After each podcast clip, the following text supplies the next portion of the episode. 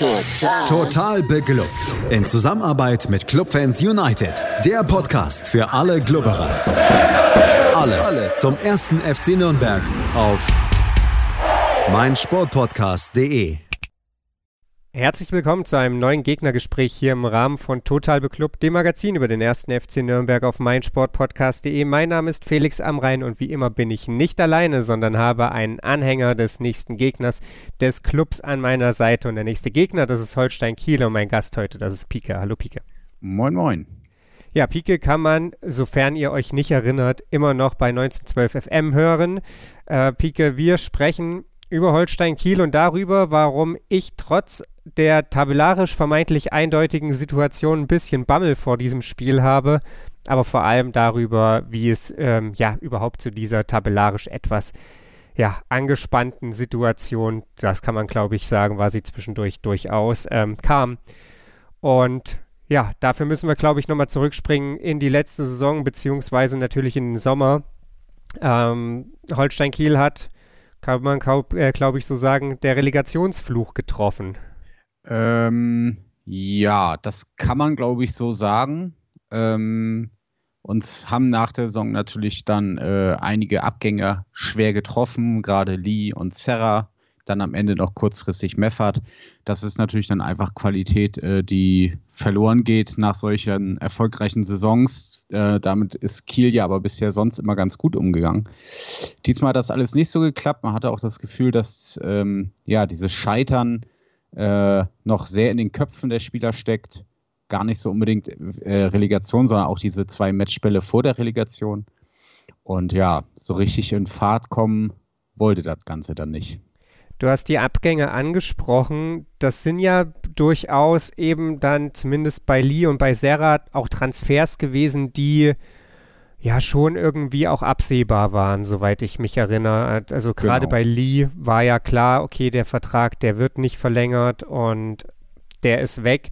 Du hast auch gesagt, okay, in der Vergangenheit, da haben wir das ganz gut gemeistert. Ist es deswegen wahrscheinlich wirklich so ein bisschen eben deswegen habe ich das auch den, den, Relegationsfluch genannt, dieses Scheitern, dieses ja im Kopf dann vielleicht auch nicht so ganz bereit sein, weil du dann eben ja eine kurze Sommerpause hast und gleichzeitig eben auch noch ein bisschen die Mannschaft umkrempeln musst und dass dann so auf und neben dem Platz so viele kleine Dinge zusammenkommen, die es dann einfach sehr, sehr schwer machen? Ja, auf jeden Fall. Also die Pause für uns war ja wirklich, wie du sagst, super kurz. Äh, dann die gesamte äh, Kaderumstrukturierung, ähm, der Meffert-Abgang, gut, dass das so eine Klausel im Vertrag war, das, das wusste der Verein natürlich, aber die wurde wohl relativ kurzfristig dann gezogen, wo man dann äh, schnell reagieren musste. Plus ähm, die Spieler, die man geholt hat, oder einige davon, ähm, auch Wunschspieler von Ole Werner, muss man sagen, ein paar dabei, äh, die haben dann einfach nicht so funktioniert, wie er hofft und auch das äh, Umstellen von manchen Spielern auf Position hat nicht so äh, funktioniert, wie erhofft. Ja, und dann ist es natürlich auch schwer, aus so einem Start-Negativstrudel dann irgendwie wieder rauszukommen. Absolut. Äh, Spieler, die geholt wurden, teilweise ja durchaus äh, namenhaft. Äh, Steven Skripski unter anderem, ähm, Louis Holtby, aber auch Patrick Erras, über den wir sicherlich gleich noch sprechen werden, weil der die beiden Vereine ja nun doch verbindet. Lass uns mal so ein bisschen auf diese Saison gucken. Es ging natürlich dann auch denkbar ungünstig los, wie wir heute wissen, mit dem FC St. Pauli da wurde direkt 3 zu 0 verloren. Dann gab es die nächste 3 zu 0 Klatsche von, ähm, vom FC Schalke 04, der danach gar nicht so super gut in die Saison kam, aber eben Simon Terodde hat. Und dann gab es mit Jan Regensburg gleich das nächste Team von oben. Ihr hattet zum Auftakt dann auch nicht unbedingt leicht, um da in Tritt zu kommen. Nee, das, das Problem ist natürlich, das weiß man am Anfang noch nicht. Also ich glaube, gerade äh, Regensburg hat niemand äh, direkt da oben gesehen. Und St. Pauli ist ja auch eine Mannschaft, die äh, für alles gut ist. Äh, oben mitspielen, unten mitspielen. Ähm, aber das waren natürlich gerade die beiden, waren so zwei Mannschaften, wo man sagt, ja, da muss doch eigentlich mehr gehen. Gut, jetzt sieht man, das sind beides wirklich quasi äh, mit Darmstadt zusammen irgendwie die Mannschaften der Stunde. Äh, da kann man, so doof es klingt, schon mal 3-0 verlieren. Aber ähm, ja, das war natürlich ein denkbar ungünstiger Start, auf jeden Fall. Es ging dann leicht aufwärts, indem ihr ein 2-2 gegen Düsseldorf geholt habt. Ihr habt dann Erzgebirge Aue das zu dieser Zeit aber wirklich völlig indisponiert ja. war, muss man sagen. Ja. 3 zu 0 geschlagen. 2-2 äh, dann gegen Karlsruhe und dann gab es eine 3-0-Niederlage gegen Hannover 96, die man rückblickend, glaube ich, durchaus auch sehr, sehr kritisch betrachten muss, weil Hannover einfach auch nicht gut ist in dieser Saison. Und das war dann das letzte Spiel von Ole Werner. Genau, ja, das war halt, äh, unser Torwart hatte da ja einen Blackout, hat äh, sich eine rote Karte geholt relativ früh, ähm, wodurch wir dann das äh, Gegentor bekommen haben. Dann das 2-0 war auch so ein Sonntagsschuss. Also da lief auch alles so ein bisschen gegen uns, natürlich auch selbst verschuldet. Und ja, gerade wenn man jetzt sieht, Hannover auf Platz 16 mit 10 geschossenen Toren und drei davon gegen uns äh, da sieht man mal, dass sie wirklich äh, nicht gut dastehen und das äh, im Normalfall ein Spiel ist, wo du zu Hause zumindest ein Unentschieden holen musst. Ich hatte ein bisschen verdrängt, wie kurios das zusammen äh, ja, gekommen ist oder zustande gekommen ist, aber als du es gerade erzählt hast, gingen da so ein paar Erinnerungslichter an. Ja. Dann, wie gesagt, Ole Werner danach nicht mehr Trainer zurückgetreten und bei aller Angespanntheit der tabellarischen Situation zu diesem Zeitpunkt. Also Holstein Kiel dann auf Platz 15 nach sieben Spieltagen fünf Punkte und natürlich überhaupt nicht den Erwartungen entsprechend, muss ich sagen, dass bei uns im, im Total Club Team die Verwunderung sehr, sehr groß war. Wie ging es dir? Ähm, meinst du jetzt, dass Ole Werner zurückgetreten ist oder dass genau. wir, ja, ähm, ja, die Verwunderung war äh, groß. Also ähm, wir haben natürlich schon eher mal hier und da schon eine Info äh, von, von weiter drin aus dem Verein. Das heißt, ähm, so ein bisschen gemunkelt wurde es schon so am, am Morgen und am, am Abend, am Vortag. Ähm, aber dass es dann wirklich so gekommen ist, war dann doch ja trotzdem so ein kleiner Schock für einen, äh, weil man gehofft hat, dass man mit Ole Werner wirklich endlich mal was Großes aufbauen kann. Wir hatten ja gefühlt jede Saison einen neuen Trainer, seit wir in der zweiten Liga sind. Ähm, ja, und äh, gerade Ole dann als ja, waschechter Kieler und nach so einer super Saison, äh, da, fängt man natürlich auch irgendwie so das Träumen an, dass das endlich so das Match ist, der Trainer, der Verein, das, das läuft. Ja, und dann ähm, ja, kam so ein Rücktritt, der einen doch äh, schon getroffen hat, auf jeden Fall. Wie kam es dann direkt dazu oder, oder gab es also es gab dann natürlich ja so, so ein paar Sachen, die, die dann auch durchsickerten, beziehungsweise die erklärt wurden. Ich persönlich hätte aus der Ferne halt immer gedacht, okay, äh, Ole Werner, natürlich liegt der Verein ihm am Herzen und er will das Beste für den Verein, aber ich hätte ihm halt auch jederzeit zugetraut, dass er, wenn er die Zeit bekommt, dann natürlich keine überragende Saison mehr nach diesem Start spielt, aber auf jeden Fall Holstein Kiel eben ein ruhiges Fahrwasser führt, die, die Grundlage legen kann für eine nächste gute Saison und, und er hat sich dann aber eben doch anders entschieden. Ja, zugetraut hätte äh, das, glaube ich, auch jeder ihm. Ähm, und ja, die Begründung so richtig äh, geäußert, was jetzt Fakt ist, haben, hat sich ja noch keiner so richtig, also weder Verein noch, noch äh, Ole.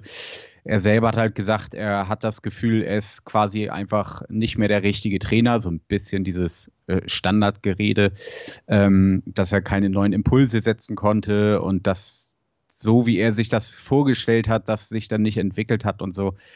Ähm, dieser schnelle Wechsel jetzt nach Bremen hat natürlich so einen leichten Beigeschmack bei mir auch ausgelöst, bei vielen anderen Kiel-Fans auch, äh, dass man so ein bisschen jetzt das Gefühl hat, gut, wenn er jetzt äh, die ganze Saison unten mit Holstein rumgurkt, äh, dann macht er sich natürlich auch so ein bisschen sein eigenes Image kaputt und äh, dann gehen natürlich die Angebote wie von Vereinen wie Werder Bremen eher nicht mehr durch.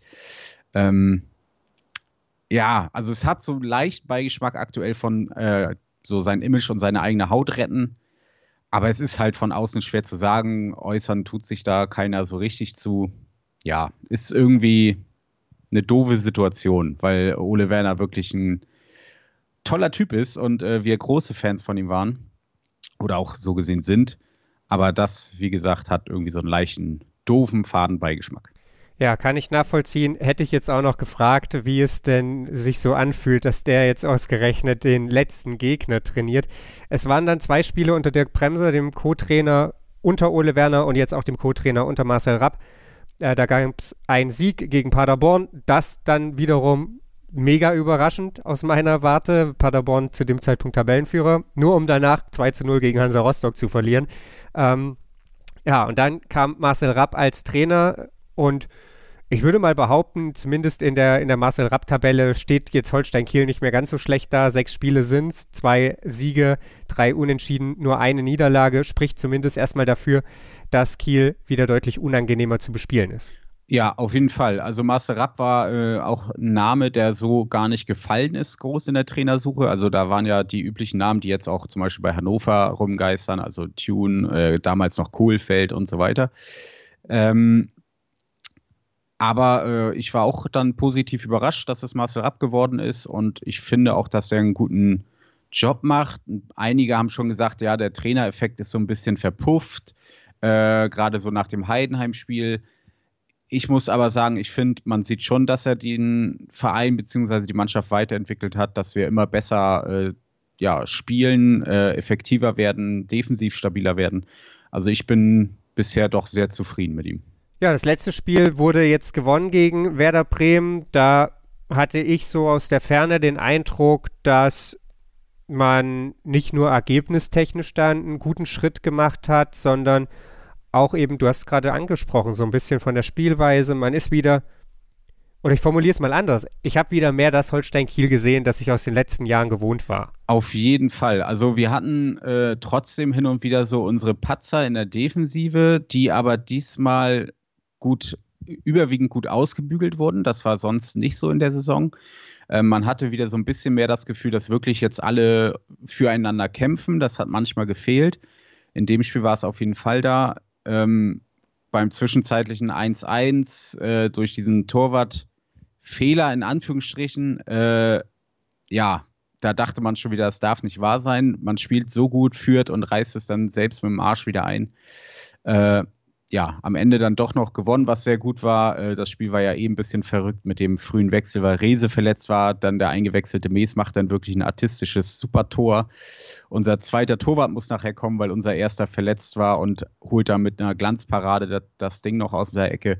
Es war wirklich ein verrücktes Spiel, aber äh, wie du sagst, das ging schon wieder viel mehr in Richtung Holstein-Kiel, wie man es kennt. Und das hat als Fan sehr gut getan und Spaß gemacht. Womit wir bei dem Punkt wären, warum ich mit bangem Blick in Richtung Samstag schaue.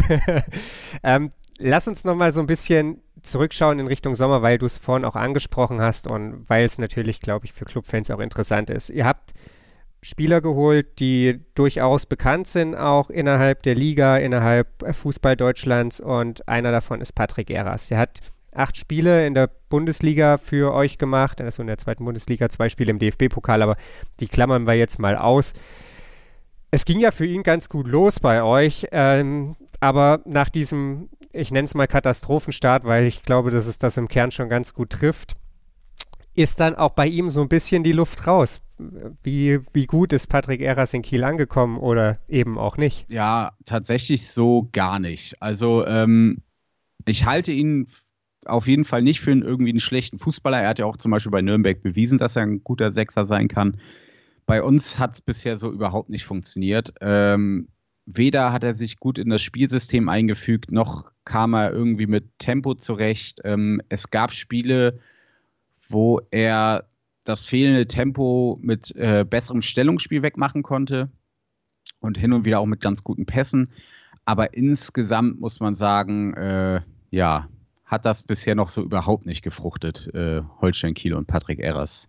Aus Nürnberger Perspektive sage ich jetzt, dass Tempo noch nie die große Stärke von Patrick Erras war, Stellungsspiel und Pass hingegen schon. Ist das vielleicht dann am Ende unterm Strich auch ein, ein Transfer gewesen, den Kiel getätigt hat, weil er sich anbot? Also salopp gesagt, weil Erras auf dem Markt war? Ähm, das ist schwierig zu sagen. Also was man weiß, dass er wohl ein Wunschspieler von Ole Werner war. Ähm, und das heißt, eigentlich musste Holstein und auch Ole Werner ja wissen, was für einen Spieler man sich da holt und auch wissen, dass er natürlich äh, jetzt tempomäßig nicht, nicht der Beste ist. Ähm, vielleicht ist auch das einer von diesen Baustellen, wo Ole Werner dann beim Rücktritt gesagt hat, gut, das sind halt so diese Dinge, die nicht funktioniert haben, die er sich aber gewünscht hat. Ja, schwierig, schwierig zu sagen, ähm, was der Sinn hinter diesem Transfer war, ob es ja, weil wir haben mit, mit, Marcel Benger ja auch einen Sechser noch geholt aus der zweiten von Gladbach.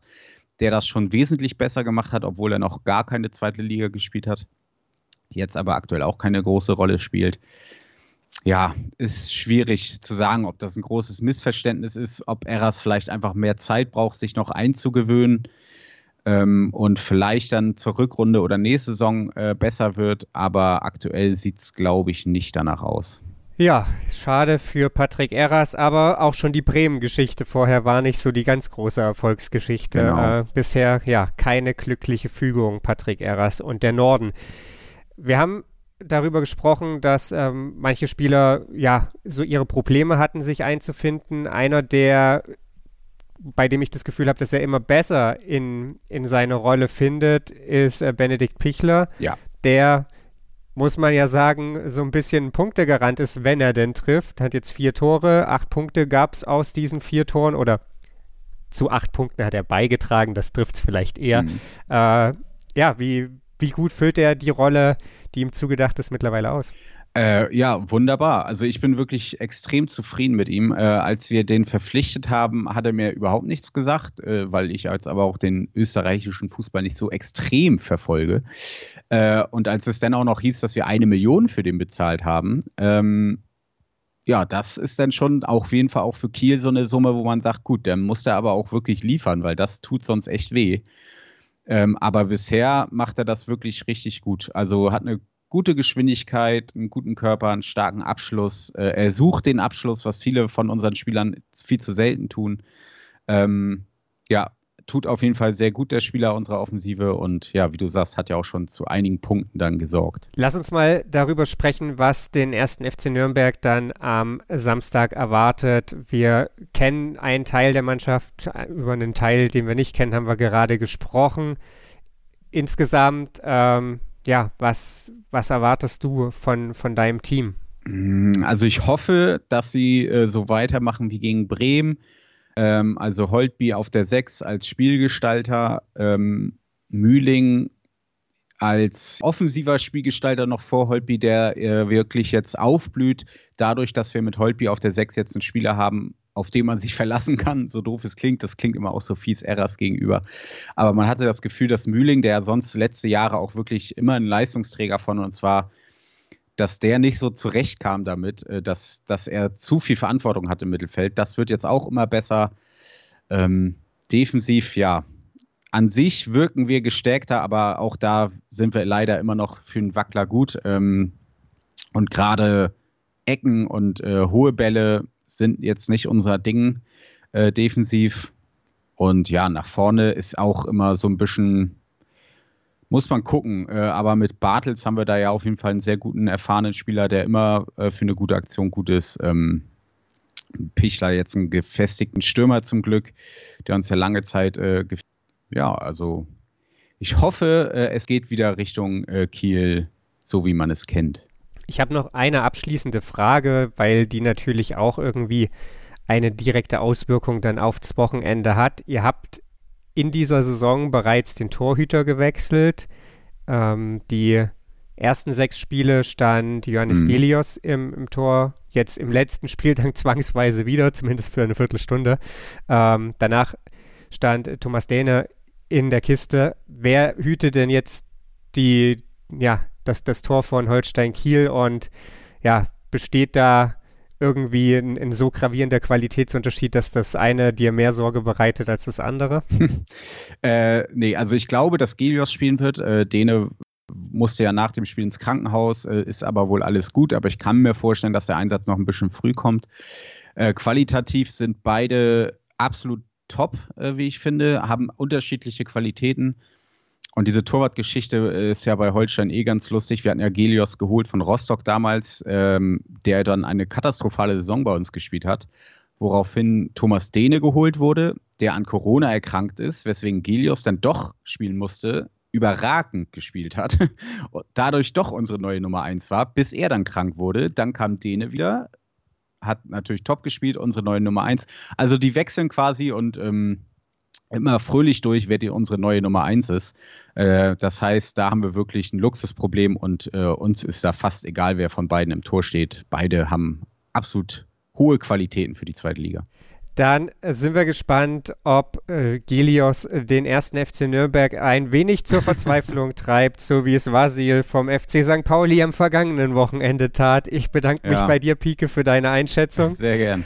Und wir hören natürlich gleich noch einen Klassiker der Geschichte der beiden Vereine hier bei Total Beklubbt. Schatz, ich bin neu verliebt. Was? Da drüben. Das ist er. Aber das ist ein Auto. Ja, eben. Mit ihm habe ich alles richtig gemacht. Wunschauto einfach kaufen, verkaufen oder leasen. Bei Autoscout24. Alles richtig gemacht. Wie baut man eine harmonische Beziehung zu seinem Hund auf? Puh, gar nicht so leicht. Und deshalb frage ich nach, wie es anderen Hundeeltern gelingt, beziehungsweise wie die daran arbeiten. Bei Iswas Dog reden wir dann drüber. Alle 14 Tage neu mit mir, Malte Asmus und unserer Expertin für eine harmonische Mensch-Hund-Beziehung, Melanie Lippisch. Iswas Dog mit Malte Asmus. Überall, wo es Podcasts gibt. Das Duell 1. FC Nürnberg gegen Holstein Kiel hat in der Geschichte des deutschen Fußballs noch nicht so wirklich häufig stattgefunden. Regelmäßig begegnet man sich erst seit der Saison 2017-18 in der zweiten Liga, wobei der Club alle bisherigen drei Heimspiele unentschieden gestaltet hat. In Kiel lautet die Bilanz jeweils ein Sieg, eine Niederlage und ein Unentschieden Unvergessen hier natürlich der 3 zu 1 Auswärtssieg vom 23. April 2018, als der erste FC Nürnberg durch Tore von Georg Markreiter und zweimal Hanno Behrens eine Vorentscheidung im Kampf um den direkten Aufstieg herbeiführte. Doch um dieses Spiel soll es heute ebenso wenig gehen wie um das 6 zu 1 im Achtelfinale um die deutsche Meisterschaft 1928-29 oder das 4 zu 0 im Viertelfinale 1931-32. Beide Spiele fanden jeweils auswärts statt. Nein, wir sprechen heute um die bislang einzige Begegnung der beiden Mannschaften im DFB-Pokal in der Saison 1978-79. Es ist der 28. April 1979. Durch Siege gegen den ASV Neumarkt, beim FC Augsburg und bei Tennis Borussia Berlin hat der erste FC Nürnberg das Achtelfinale erreicht. Die KSV Holstein hat sich durch Siege gegen SV Saar 05 Saarbrücken, beim SC Herford und gegen den Karlsruher SC qualifiziert. Die Störche standen zum damaligen Zeitpunkt auf Rang 14 in der damals noch zweigeteilten zweiten Bundesliga, lediglich zwei Punkte Vorsprung vor dem Wuppertaler SV auf dem ersten direkten Abstiegsplatz. Der erste FC Nürnberg hingegen hatte zu Beginn der Saison endlich die Rückkehr in die erste Bundesliga feiern können. Neun Jahre nach dem unseligen Abstieg als amtierender deutscher Meister 1969. Doch der Euphorie um den Aufstieg folgte recht schnell die Ernüchterung, der Klub fand sich schnell auf einem der Abstiegsplätze wieder. Im Dezember folgte der Trainerwechsel von Werner Kern zu Robert Zapf-Gebhardt. Bereits einen Monat vorher präsentierte Präsident Lothar Schmächtig die Verpflichtung des Hoffnungsträgers Uli Hoeneß vom FC Bayern, doch aufgrund seiner Knieprobleme rief er nie die von ihm erhofften Leistungen ab und verabschiedete sich bereits Ende März wieder in Richtung München. Eine Woche später kam es in der Halbzeit des Heimspiels gegen den Hamburger SV zum Eklat, als Keeper Manfred Müller, der Aufstiegsheld von Essen, in der Halbzeit nach Kritik von Gebhardt diesem die Kapitänsbinde vor die Füße warf, Götz von Berlichingen zitierte und erklärte, nicht mehr weiterzuspielen. Müller wurde in der Folge dann fristlos entlassen. Man stand also nach 29 Spieltagen mit 20 zu 38 Punkten auf dem 17. Tabellenrang. Das rettende Ufer belegte da noch Arminia Bielefeld mit drei Punkten mehr, aber einem Spiel weniger. So war es auch kein Wunder, dass sich an diesem Samstag gerade einmal noch 7500 Zuschauer im städtischen Stadion verloren. Zapf Gebhardt schickte folgende Startelf ins Rennen. Gerhard Hummel, Bertram Bayerlotzer, Horst Weyrich, Jürgen Teuber, Norbert Eder, Günter Dempfling, Bernd Schmieder, Dieter Lieberwirt, Winfried Berkemeyer, Klaus Teuber und Detlef Schimanek. Kiels Trainer Kudu Böge vertraute auf Martin Burmeister, Jochen Eido, Immo Stelzer, Thorsten Neumann, Gerd Andresen, Dieter Wendland, Dietmar Tönsfeld, Axel Möller, Bernd Jord, Harry Witt und Volker Tönsfeld. Der Club tat sich schwer in der ersten Halbzeit. Daran änderte sich auch nichts, nachdem in der 17. Minute Klaus Teuber das 1 zu 0 erzielte. Man konnte keinen Druck auf das Kieler Tor erzeugen. Und in der 41. Minute fiel dann wie aus dem Nichts der Ausgleich durch Jochen Eido. Aber das schien die Franken eher anzustacheln, denn Sekunden vor der Pause erzielte Detlef Schimanek die erneute Führung zu einem psychologisch hervorragenden Zeitpunkt. Und einen ebensolchen Zeitpunkt erwischte der Club dann nach Wiederanpfiff erneut. Wieder Schimanek stellte in der 47. Minute auf 3 zu 1, legte in der 67. Minute dann noch das 4 zu 1 hinterher. Mit einem Doppelschlag in der 77. und 79. Minute erhöhten Horst Weirich und Klaus Teuber auf 6 zu 1, ehe der ebenso wie Peter Stocker eingewechselte Herbert Heidenreich in der 89. Minute dann den 7 zu 1 Endstand erzielte. Kiel war an diesem Nachmittag kein wirklicher Gegner, konnte aber zum Ende der Saison mit 35 Punkten und Rang 14 den Klassenerhalt feiern. Beim Club wiederum hatte in der Zwischenzeit ein gewisser Michael Aroth die Präsidentschaft inne und legte sich schon früh fest, dass ein Belgier namens Jeff Lears zur kommenden Saison neuer Trainer des ersten FC Nürnbergs werden sollte. Mehr als eine Geschichte mit Bargeld in einem Schuhkarton sollte von ihm aber im Gedächtnis der Clubfans nicht bleiben. Zapf Gebhardt konnte letztlich den direkten Abstieg in Liga 2 nicht verhindern. Man beendete die Saison mit 24 zu 44 Punkten und einem Torverhältnis von minus 31 auf Rang 17. Doch zumindest im DFB-Pokal konnte man noch einen Achtungserfolg erzielen. Im Viertelfinale schlug man daheim durch Tore von Stocker und Weyrich den Viertligisten Südwest Ludwigshafen, ehe man sich im Halbfinale erst in der Verlängerung dem späteren Pokalsieger Fortuna Düsseldorf mit 1 zu 4 auswärts nach Verlängerung geschlagen geben musste aber zumindest war dieses 7 zu 1 aus dem Jahre 1979 der erste, letzte und bislang einzige Heimsieg gegen den KSV Holstein. Möge am kommenden Samstag endlich wieder ein zweiter Heimsieg dazukommen. Es muss ja nicht gleich wieder ein Kantersieg sein. Markus Schulz mal wieder mit einer Geschichte aus den ganz weiten vergangenen Tagen, aber nicht minder interessant. Das war's für diese Woche mit Total Beklubbt. Wenn ihr es noch nicht geschafft habt, hört euch gerne noch die Analyse zum St. Pauli-Spiel an und natürlich auch die aktuelle Ausgabe mit den Clubfrauen. Da sind Nastasia Lein und Lea Paulik zu Gast. Die spielen übrigens am Sonntag ihr Heimspiel gegen den MSV Duisburg. Also da ist Spitzenspielzeit angesagt, während die Männer am Samstag ja gegen Holstein Kiel ihr Glück versuchen. Wir melden uns dann nächste Woche wieder, schauen dann natürlich auch wieder voraus auf den nächsten Gegner, das ist dann der FC Schalke 04, aber blicken natürlich dann auch zurück auf die Partie gegen Kiel. Also bleibt dran, abonniert den Podcast, liked uns auf den sozialen Medien und bleibt vor allem gesund. Bis dahin, macht's gut. Schatz, ich bin neu verliebt. Was? drüben. Das ist er. Aber das ist ein Auto. Ja, eben. Mit ihm habe ich alles richtig gemacht. Wunschauto einfach kaufen, verkaufen oder leasen. Bei Autoscout24. Alles richtig gemacht. Total. Total beglückt. In Zusammenarbeit mit Clubfans United. Der Podcast für alle Glubberer. Alles, alles zum ersten FC Nürnberg auf meinsportpodcast.de. Schatz, ich bin neu verliebt. Was? Drüben. Das ist er. Aber das ist ein Auto. Ja, eben. Mit ihm habe ich alles richtig gemacht. Wunschauto einfach kaufen, verkaufen oder leasen. Bei Autoscout24. Alles richtig gemacht.